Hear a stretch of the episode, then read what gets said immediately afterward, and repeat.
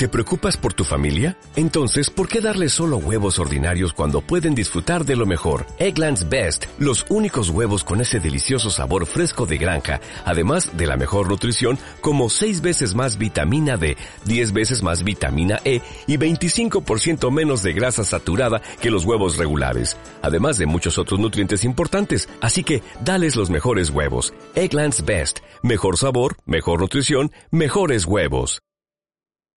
El Consejo Evangélico de Madrid presenta Huellas, una oportunidad única para descubrir el impacto del cristianismo en el cine, la pintura y la música. Esto es Huellas.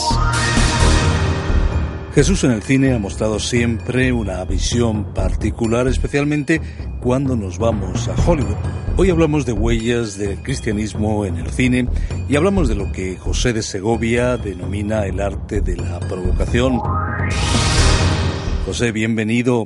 ¿Tan complicado es acercarnos a la figura de Jesús a través del cine? Realmente es un personaje poco, digamos, adaptable al cine, ¿no? No solo por las fuentes literarias, históricas que tenemos, que son lógicamente limitadas, sino básicamente porque los evangelios no es un guion de cine. O sea, encontramos elementos de acción en la historia, ciertas descripciones, pero es curioso, claro, que el, texto bíblico no tiene unas características, digamos, cinematográficas. Entonces mucho se tiene que rellenar con la imaginación de las personas, ¿no? Y que, en segundo lugar, la iconografía religiosa ha determinado muchísimo ¿no? el desarrollo de esa parte ficticia de, de la historia de Jesús que realmente pues es siempre un decorado que parece estilo cartón piedra estas formas tan características del llamado cine bíblico, ¿no? De voz altiplanada, un tono así bastante distante, francamente, ¿no? O sea, realmente no ha sido la mejor expresión que ha tenido en el cine ni, ni la historia de Jesús ni la Biblia misma, ¿no? Sin embargo, planteas una especie de paradoja. Por un lado vemos al Jesús desde Hollywood con lo peor, dices en eh, tu escrito al respecto, lo peor de Hollywood, sentimentalismo, eh, trivialidad, sensacionalismo y falsedad, pero a la vez eh, la paradoja está en que esa idea eh, popular es la que quizás la mayoría de las personas se forman en torno a Jesús. Así es, en un sentido encontramos que el modelo de Cecil B. DeMille, tal vez el paradigma de cine bíblico de Hollywood, se caracteriza también por un modelo francamente sensacionalista, ¿no? que aunque fue suavizándose en la medida que pasaba el tiempo, desde las primeras versiones del Rey de Reyes, ¿no? los diez mandamientos a luego las versiones últimas, que son como más convencionales, sí que se caracteriza bastante por su cuadro, digamos, eh, truculento, ¿no? Pero en ese sentido llama la atención que es sin lugar a dudas el gran protagonista del cine clásico de Hollywood. O sea, por un lado, eh, como alguien ha dicho, hay tantas películas sobre la Biblia como pornografía. O sea, en el cine antiguo, estamos hablando de cine mudo, es curioso que son las dos temáticas que abundan en, en las filmotecas cuando se hace recopilación y balance de las cintas que aún se conservan con dificultades en muchas filmotecas, ¿no? El tema mayoritario suele girar entre esas dos cosas. Por un lado el tema religioso y por otro lado el tema que, que va dirigido del, al erotismo y ya, digamos, roza la pornografía cosa que la mayor parte de la gente ni siquiera es consciente hasta qué punto tiene importancia ¿no? en la historia del cine. De hecho, Jesús es una de las grandes estrellas del cine mudo, pero ¿de qué manera es representado en esos eh, primeros pasos de la historia del cine? En las películas antiguas, en la época muda, lo que encontramos es como una serie de cuadros, ¿no? Esta técnica que era muy habitual en el cine antiguo, de tableau vivants, de como tablas vivientes, cuadros vivientes, eh, se utilizaba en general desde el principio y suele estar rodeado de sombras y de nieblas para no verle con claridad por la prohibición de, del Éxodo y el Decálogo de representación de Jesús. Esto que varía, claro, en las sociedades tradicionales católicas, no era el caso en Italia, ¿no? Y en países así. Sin embargo, en Hollywood, donde sí había un predominio judío-cristiano, tipo protestante, sí que realmente eran muy reticentes a la representación física de Jesús y casi siempre se le ve de espaldas, una figura nebulosa, casi para que se haga una idea a los oyentes como Mahoma se ve todavía en las películas que se han hecho sobre él, ¿no? O sea, casi de espaldas, fuera de escena, eh, realmente sin representarle. En ese sentido, claro, los cristianos cambiaron su concepción al respecto, ¿no? En aquella época eran totalmente contrarios en el protestantismo conservador, más fundamentalista del inicio del cine en los años 20, eh, esto lo consideraban absolutamente intolerable, ¿no? La representación visual de Jesús en el cine. Pero luego, claro, ese mismo eh, entorno cristiano cambió en su forma de ver la representación de Jesús. Hablamos eh, de los primeros momentos del cine y de esa épica bíblica que sin duda ha tenido siempre un gran éxito comercial. Ahora la pregunta es hasta qué punto podemos hablar de cine bíblico o de cine eh, riguroso en el tratamiento y en el acercamiento al texto bíblico. Ahí es donde nos vamos a una de esas primeras obras, eh, Rey de Reyes de 1927, a la que hacías eh, referencia, de Demil.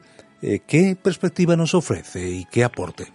Pues es sorprendente, claro, vemos una María Magdalena como una rica cortesana que tiene a Judas como amante, que entra en escena en un carro de cebras, intentando rescatarle de las garras del carpintero, desde luego muy poco que ver, claro, con el cuadro del Evangelio. Y este es, digamos, el, la representación antigua. Por lo tanto, la idea que algunos tienen de que antes era respetuoso, ¿no? Y luego, digamos, lo que se pierde es eh, el cuidado en la representación de Jesús. Desde luego no conocen la representación clásica de Jesús en el cine, que tiene muy poco de respetuoso y nada de cuidado respecto al relato bíblico. Vemos que Stevens dice haber leído, de hecho, eh, más de 30 traducciones también para su eh, más grande historia jamás contada y haber consultado 36 pastores, al Papa Juan XXIII, hasta discutir el guion con el propio Ben Gurion de Israel. Pero realmente toda esta publicidad, siempre que acompañaba estas películas, ¿no? Eh, por la cual se habían asesorado con los máximos especialistas, nunca la ves en escena. O sea, incluso los diálogos, claro, obviamente no son siquiera las palabras del Evangelio.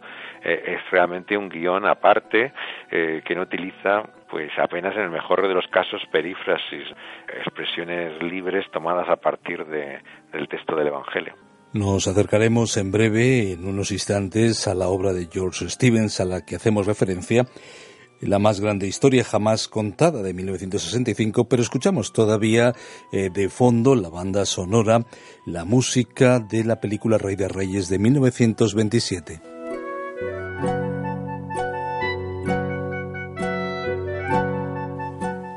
Ahora sí nos acercamos a esa obra de George Stevens que tú también ilustras de una manera mm, especial en cuanto a la forma de rodar y de concebir eh, las escenas. Eh, ¿Cómo lo hacía George Stevens? Pues a diferencia de DeMille, que es el autor de que hablábamos antes en Rey de Reyes en el 27, no hay tanta explotación del sexo y la violencia. O sea, en una película como eh, La más grande historia jamás contada, lo que encontramos más bien pues algo que, que recuerda mucho más una visión conservadora o convencional de la iconografía. Sin embargo, claro, la gran sorpresa es los textos y toda la filosofía de la interpretación. Se cuenta que eh, él decía al protagonista de la película que representaba a Jesús que debía pensar en el astronauta que acababa en aquel momento de, aterrizar eh, sobre la luna, ¿no? Y había hecho historia en el momento en que surgió la película, ¿no? El año 65, ¿no? Y hay un actor sueco que era muy habitual del cine de Berman, otro mundo muy diferente, ¿no? Y acercamiento a la religión totalmente distinto, ¿no? Max von Sydow, ¿no? Él que tenía estos diálogos tan libres de la película, ¿no? Y comunicaba esta esta visión realmente fuera de, del contexto americano. El protagonista era un ídolo adolescente, Jeff Hunter, él hizo eh, luego otro Rey de Reyes, ¿no? El 61, ¿no? Eh, y es un personaje realmente eh, curioso. Estuvo en nuestro país que tenemos que recordar que en esta época es la época también en que se rueda muchas de estas películas por los bajos costes, ¿no? En España. Y entonces eh, mucha gente, claro, los conoció y tuvo trato con ellos porque estuvieron tiempo rodando, generalmente en los alrededores de Madrid. Todo este entorno hicieron mucho de, del rodaje de las películas que tiene muy poco que ver, claro, con el contexto en el cual se desarrollan los acontecimientos del Evangelio, pero que por razones, digamos, de, de, la situación de la industria en Hollywood hace, digamos, que estas producciones se lleven a cabo en nuestra geografía, ¿no? Y no en el lugar habitual que solía ser California, ¿no? Un sitio de estos para hacer estas historias. Efectivamente, nos vamos hasta Almería para escuchar una escena de la historia más grande jamás contada. No lloréis por mí. Llorad por vosotras y por vuestros hijos. Porque vendrá un tiempo en que los hombres dirán, dichosas las estériles y los vientres que no concibieron hijos. Y dirán a los montes, caed sobre nosotros. Y a los collados, ocultadnos.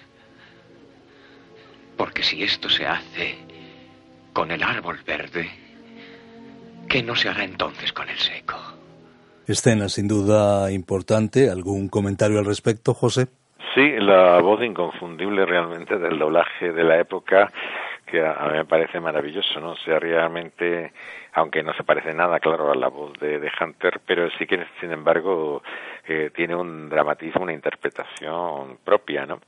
Realmente, en el nacionalcatolicismo de aquella época, el tardofranquismo, eh, tuvieron mucha importancia estas películas, porque las parroquias eh, ejercían una labor casi de cineclub y entonces se da mucho en el contexto católico que el cine se utiliza como un instrumento ya no solo catequético, sino incluso como actividad cultural, claro. O sea, toda esa época muchos de, de los grandes directores de cine, críticos, eh, se forman esta cultura de los cineclubs que se crean en los años 50 y 60 en este medio católico, ¿no? incluso en el contexto francés, un país tradicionalmente con mucha más importancia la cultura secular, ¿no? André Bazin y los Cahiers de Cinema y todas estas eh, publicaciones que han pasado a la historia de la crítica cinematográfica son de un contexto católico, ¿no? Originalmente. Entonces, todo esto hace que haya una gran diferencia en el trasfondo protestante que se acercaba al cine de una manera menos religiosa, ¿no? O sea, eh, realmente eh, se entendía Hollywood como eh, más en su lado de entretenimiento, mientras que en el lado católico se buscó mucho más explotar este lado religioso hasta utilizar incluso obras de trasfondo protestante como las de Berman. Más Fonsido aparecía en esta película porque ya el cine de Berman empezaba a circular en el entorno católico, ¿no? Como un, un gran cine trascendente, ¿no? Y con mucho que decir en un contexto religioso. El tiempo se nos acaba. Dialogamos con José de Segovia, pastor evangélico y periodista y crítico de arte.